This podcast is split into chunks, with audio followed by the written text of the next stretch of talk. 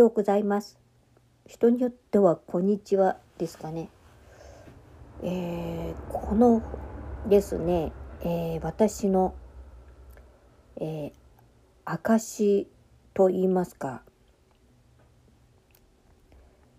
まあなんて言ったらいいんでしょうかね。まあ私の証を中心にした放送と言いますか、もほぼ毎日続いています。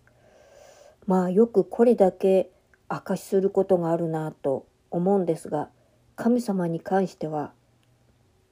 本当に話したいこといっぱいありますね。で今日も神様から生ける水をもう朝一番でいただいてそして今もその生ける水をいただいてます。特にこれから話すまあ私の言葉というよりも神様の御言葉はぜひ毎日生きづらいなどうせ俺なんかそういう気持ちに陥ってる人たちにこそ伝えたいメッセージがあります。えー、今日与えられた御言葉はですね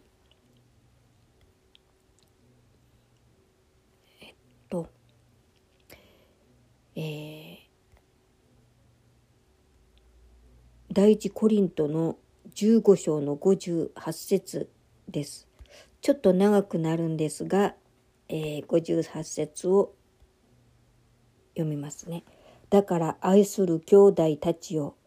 固く立って動かされず、いつも全力を注いで主の技に励みなさい。主にあってはあなた方の労苦が無駄になることはないとあなた方は知っているからである。第二コリント15章の58節そして今日のテーマは「無駄になることはない」です。あ間違えた第一コリントの15章の58節でした。はい。なんかもうこの御言葉だけでも終わっちゃってもいいなって思うぐらいの本当に力強い神様からの励ましの言葉です。それを今自分に価値を見出せないで苦しんでいる人ややっちまったとしょげている人とかまずそういう人たちに届けたいなとすごく私は思います。実は、えー、数日前まで私はとにかく絶望的な状況で一日過ごしてました。まあきっかけは些細なことなんですが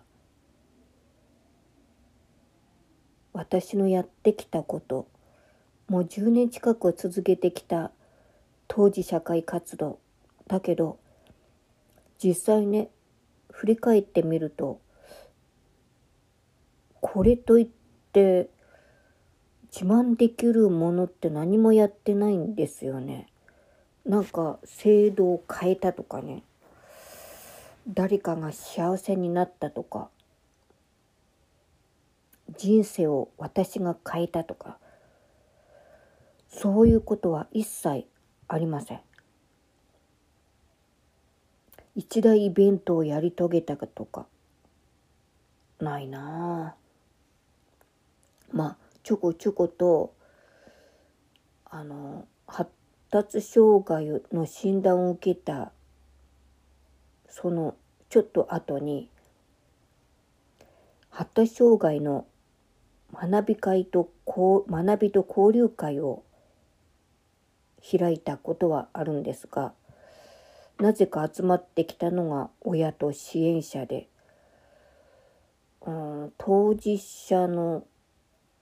ためにはどの辺で役に立ったのかはよく分かりませんが特に支援者がわんさかと集まってきましてまあどれだけ皆さん発達障害に関する情報に飢えていたのかっていうのが本当今あの思うんですけどそれから10年経ってる間にまああれよあれよという間に発達障害の情報が出回って少しずつ大人も苦しんだっていうことがいろんな人に分かってもらえるようになって制度もできてまあでもね当事者の目から見たらまだまだ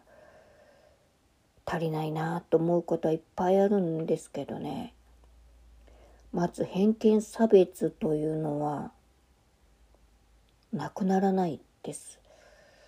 まあ一生かかっても100年経っても偏見差別はなくならんだろうと断言してる人もいるようにやっぱり多種多様ってことは発達障害大嫌いっていう人がいてもそれも多種多様の一つですから。これだけ全世界に何十億人いるか分かりませんがいろんな価値観があるんですからそれは偏見差別を完全になくそうと思ったらその何十億人かの人間を全員説得しなきゃいけないわけでそんなこと。まず無謀だって誰でも想像すればわかります。だから啓発啓蒙いつまで続くのって言ったら多分永久。だけどまあ居場所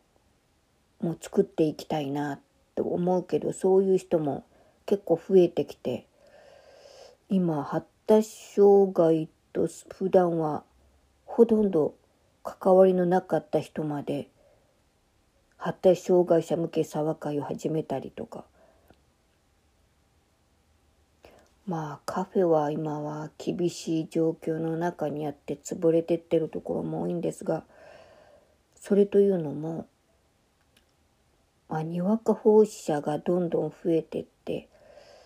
まあそれに伴って、まあ、生きづらい人たちの居場所も増えていって選択肢が豊富になったのでわざわざお金かけてカフェに行かなくてもっていう人が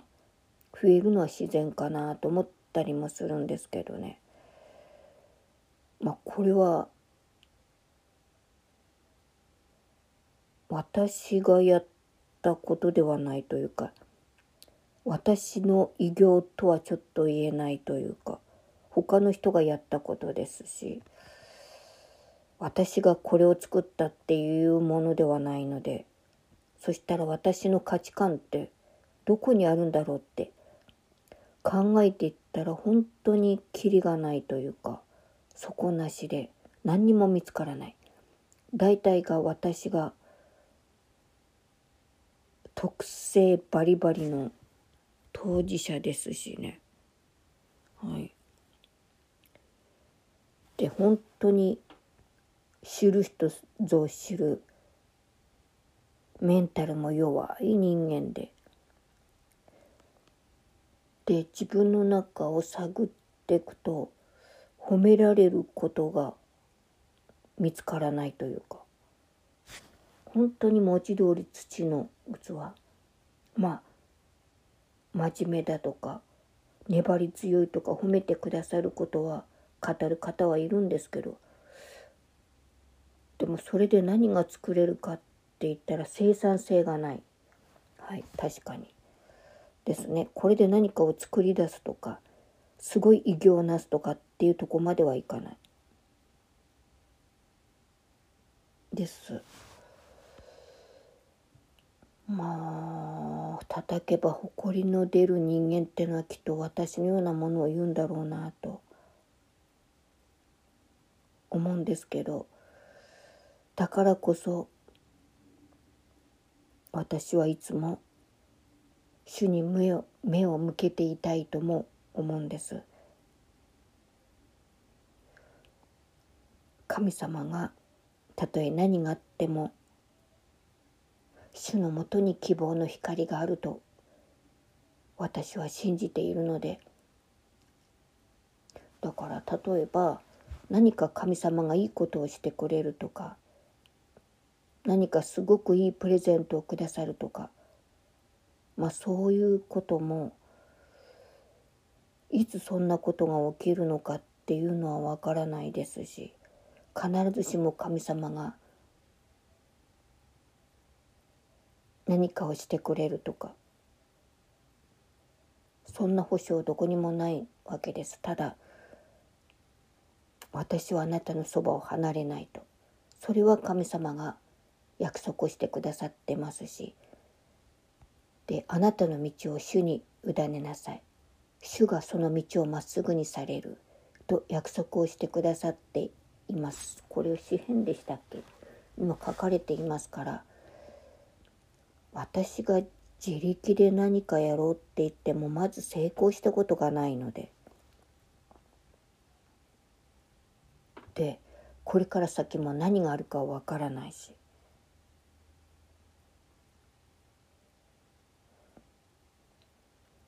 まあそんな不安定な世の中で希望の持てない人もたくさんいて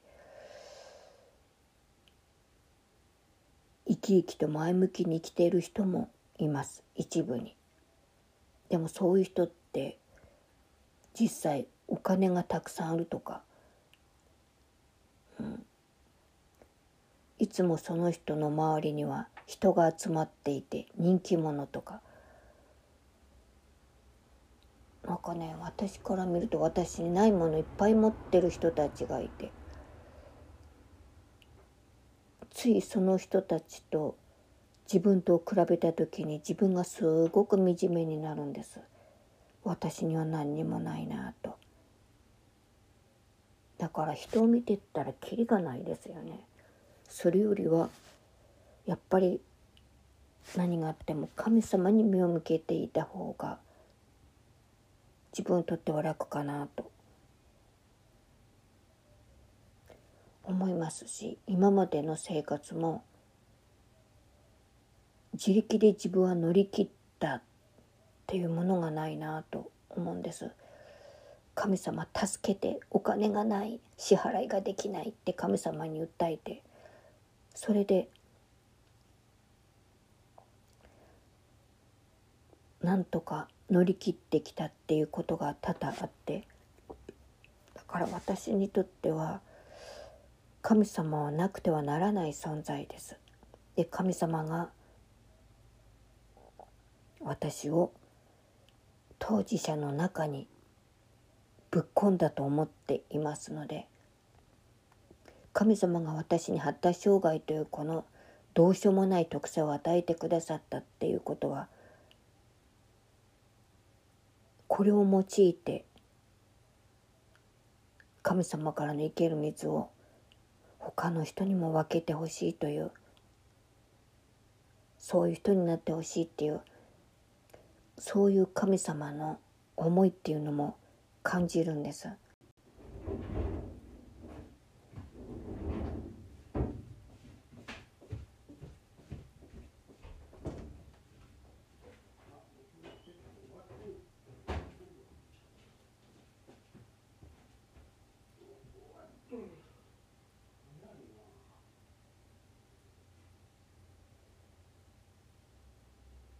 本当にこれからどうなるかわからない世の中だからこそ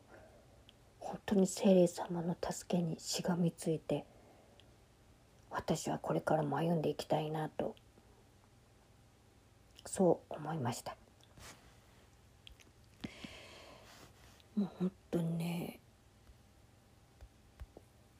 今日の御言葉も一番私が欲しいと思っていたメッセージと御言葉でした。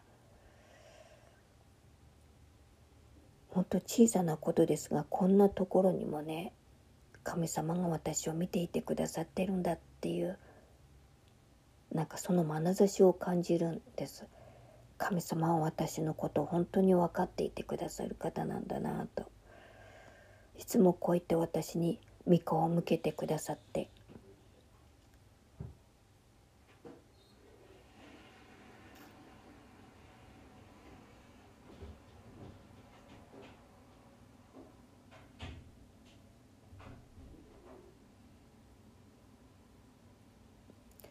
私を憐れんでくださって私を正しい道に導いてくださる方。そういう方がそばについてるんだったら何も恐れる必要はないですよね。はい。神様と共に歩む人生の確かさ。これは特に俺なんかどうせダメだとへこんでる人たちにこそ分かってほしい神様のメッセージかなと今は思ったりします。ぜひ聖書を皆さんも読んでみてください。きっとそこには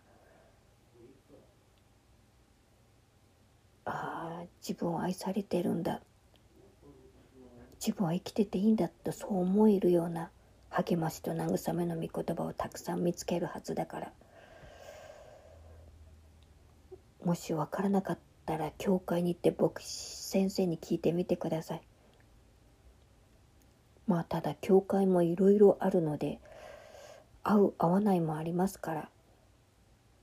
ちょっと最初自分に合う教会を見つけるのに苦労するかもしれませんがでも必ずあなたの居場所となる場所はちゃんと神様備えてくださってるはずなので諦めずに今のあなたのその努力を続けていってほしいなと思います。はい、今日の御言葉はそういう御言葉だよなって思ったりします。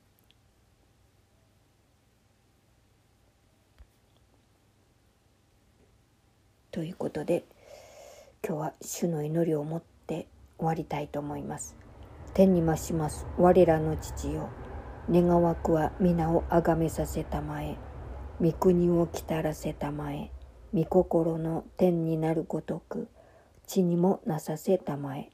我らの日ごとの糧を今日も与えたまえ我らに罪を犯す者を我らが許すごとく我らの罪をも許したまえ